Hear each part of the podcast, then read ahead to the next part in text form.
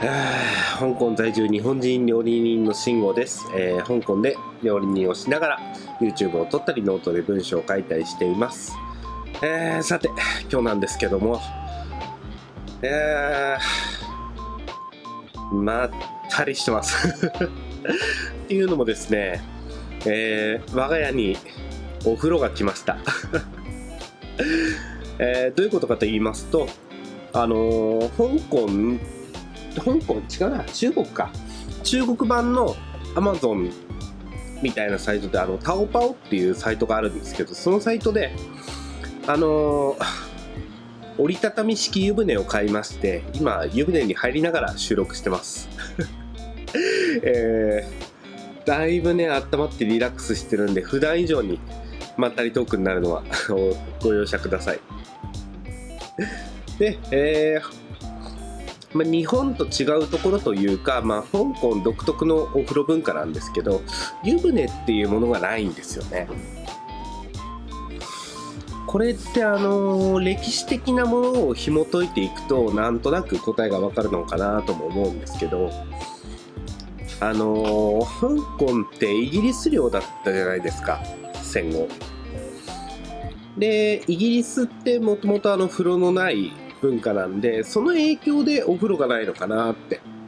逆にあの、えー日本の領土だった台湾なんかは結構お風呂文化がしっかり根付いてるっていう話を聞いたことがあって。まあ温泉が湧いてるっていうのもあると思いますけどあの香港の安いアパートうん違うな。香港の結構お金出さないと湯船付きのとこって住めないんですよ。あの基本的に湯船がないっていうのが香港です。えーまあ比べまして台湾なんかはえー、なんていうんですかね。安いアパートでも日本の安いアパートみたいにあのちっちゃい正方形の湯船がついてるのが普通らしいです。これちょっとね僕聞いた話なんであのもし間違ってたらすみませんけど。やっぱそういうことで、えー生活環境って変わっていくんだなっていうのをなんか歴史を紐解いていくとすごい面白いですね。分かってきますね。であの今あのコロナの影響で、えー香港のサウナなんかは閉まってるんですけどまあ高いんですよね。お風呂入ろうと思うと。あのーお風呂入るだけで日本円で7000円ぐらいかかります。そういうサウナ行くと。まあもちろんサウナなんでねサウナ機能があったり。であと水やジュース飲み放題サンドイッチとかフルーツ食べ放題とかそういう風になってるらしいんですけどまあなかなか日本みたいにねこう気軽にお風呂に入れないっていうのが香港の現状なんですよ。なんで僕も先日あのうちの近所のホテルわざわざ取って泊まって、えーバスタブ付きの部屋に泊まってもう久々に湯船に浸かりましたけどやっぱあの瞬間って気持ちいいっすね。もうこれ錯覚だっていうことは分かってるんですけどあの湯船に熱いお湯をじゃんじゃん溜めてる時ってもう香港の富の中心は全てここにあるぐらいの 気持ちになるんですよね。いやー。ダイブさんね水の音とか聞こえてないですかねこれ。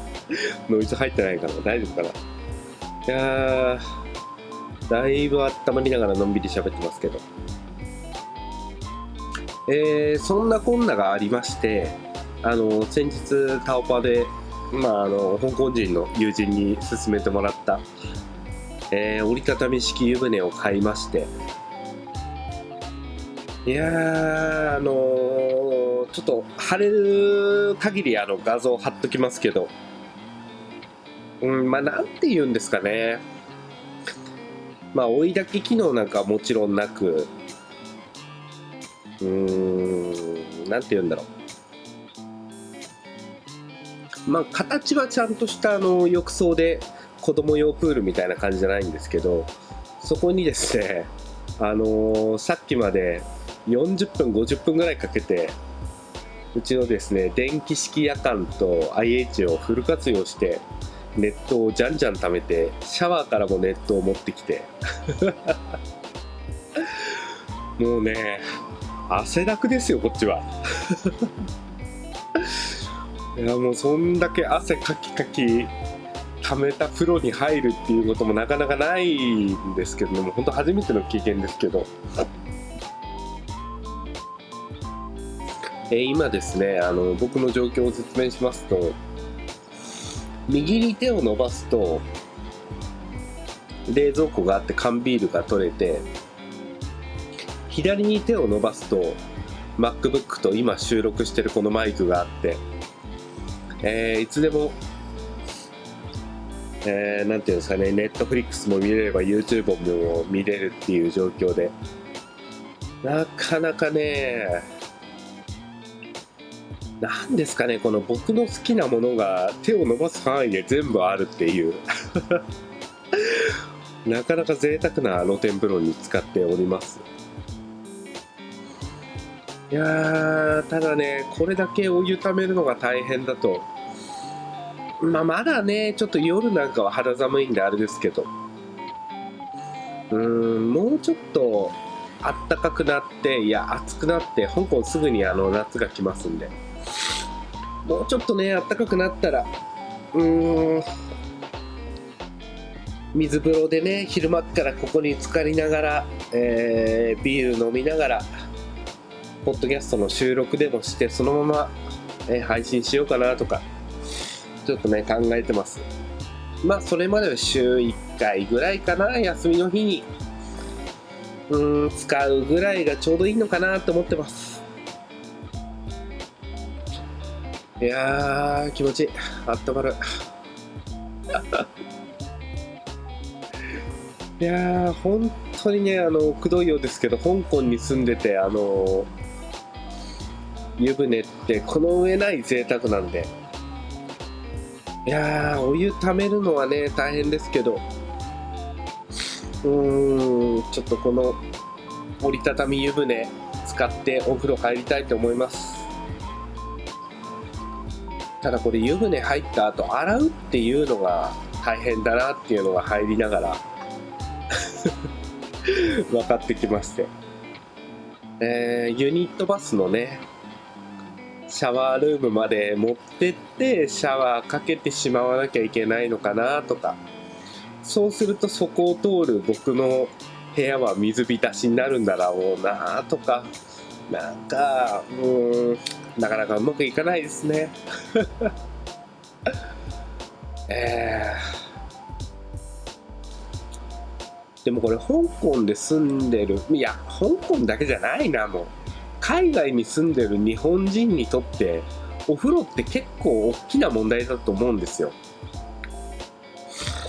うーんやっぱりね日本に帰な一時帰国した人の話聞くとどこ行きたいみたいな話するとやっぱり温泉っていうのが一番最初に出てきますからね何食べたいとか、まあ、どこ行きたいとかってもちろんあるんですけどやっぱり大きい湯船で手足伸ばしてお風呂入りたいっていう話はよく聞きますんで、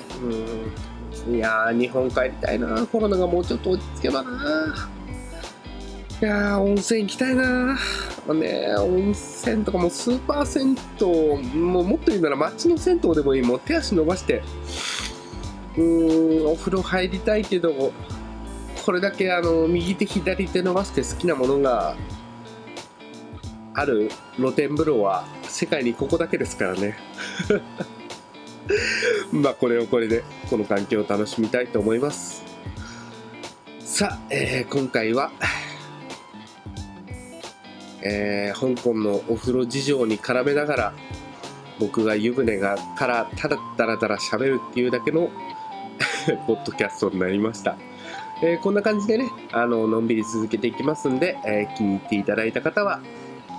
えー、お手持ちのプラットフォームのいいね的なボタンでしたり、えー、登録的なボタン、そして、えー、コメントなんかいただけると本当に励みになります。嬉しいです。えー、それではベランダから愛を込めて今回はこの辺で失礼したいと思います